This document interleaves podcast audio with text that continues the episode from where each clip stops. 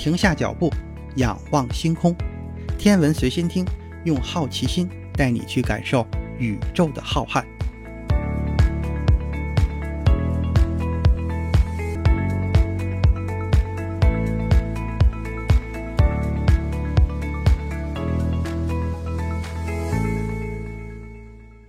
心如宇宙大，世界全装下。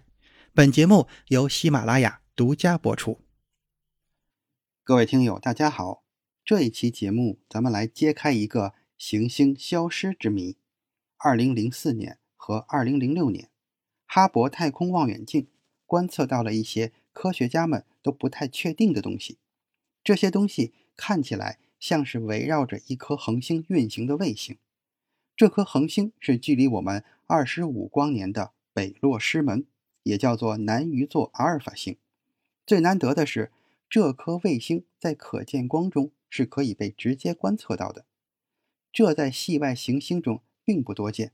一般来说，系外行星都是很难被观测到的。在这之后，这一星体就正式的被命名为北落师门 B，或者叫大滚。大滚是闪米特人的农神，造型就是半人半鱼的形象。它的发现，在2008年被正式的公布，并在2012年得到了证实。这一行星就被认为是一颗气态的巨行星，它运行的椭圆轨道偏心率是极高的，公转一周大约需要1700年。然而，就在2014年。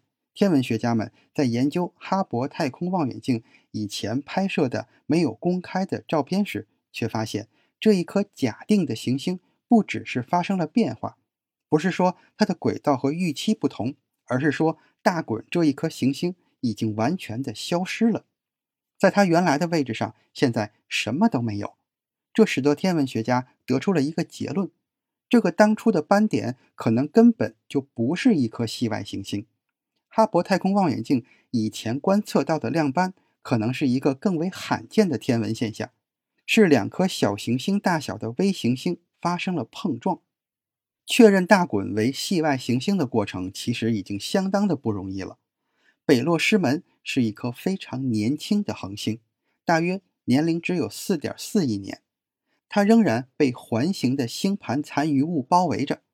星盘中包括了尘埃和气体组成的冰环，这就意味着围绕北落师门的行星也非常的年轻。所以，天文学家们认为这些行星还很炙热，并且向外发射着红外辐射。然而，对大滚这颗行星的观测却表明它并没有类似的红外辐射，而且它的亮光更偏向蓝色的波长，这并不符合现存的行星形成理论。那么，为了解决这些不寻常的地方，天文学家提出了一个理论，就是这颗行星被巨大的尘埃环或尘埃云所包围。这也许是与其他物体或者一颗有着巨大星环的比较小的行星相撞的结果。不过，还有另外的一个疑问，那就是大滚的轨道似乎穿过了环绕北落师门的星环，但是没有对星环产生引力的干扰。正常的行星穿过星环是会产生干扰的，所以天文学家对这个星系进行了持续的观测。天文学家们分析了所有哈勃太空望远镜有关北落师门壁的档案数据，包括最近拍摄到的图像。研究表明，也许从一开始那个位置就从来没有存在过行星大小的物体。早在科学家们发现哈勃空间望远镜2014年的数据中。没有大滚的存在时，天文学家们就重新审查了以前的观测数据。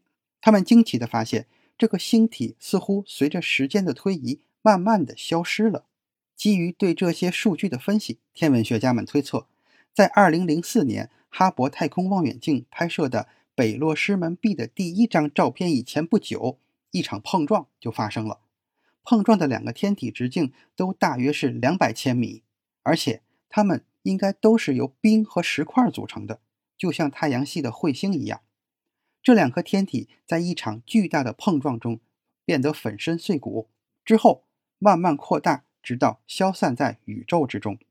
碰撞的早期，这一事件可以短暂的被观测到；然而，现在碰撞后的微小的颗粒对于哈勃太空望远镜来说已经看不到了，所以继续追踪观测也不太可能。不过，基于收集到的数据，研究团队可以确定，大滚或者是它的残骸从来没有环绕过北落师门这一颗恒星，它更像是正处在远离这颗恒星的逃逸轨道上。这样的轨迹，如果说是一团新诞生的、受到北落师门这颗中心恒星辐射影响的巨大的尘埃云所带来的，也许就能解释得通我们观测到的这些现象。天文学家们建立的模型就能够很自然地解释哈勃太空望远镜观测到的关于这个星体所在的系统的所有独立参数，包括它的膨胀率、消逝的过程以及它留下的轨迹了。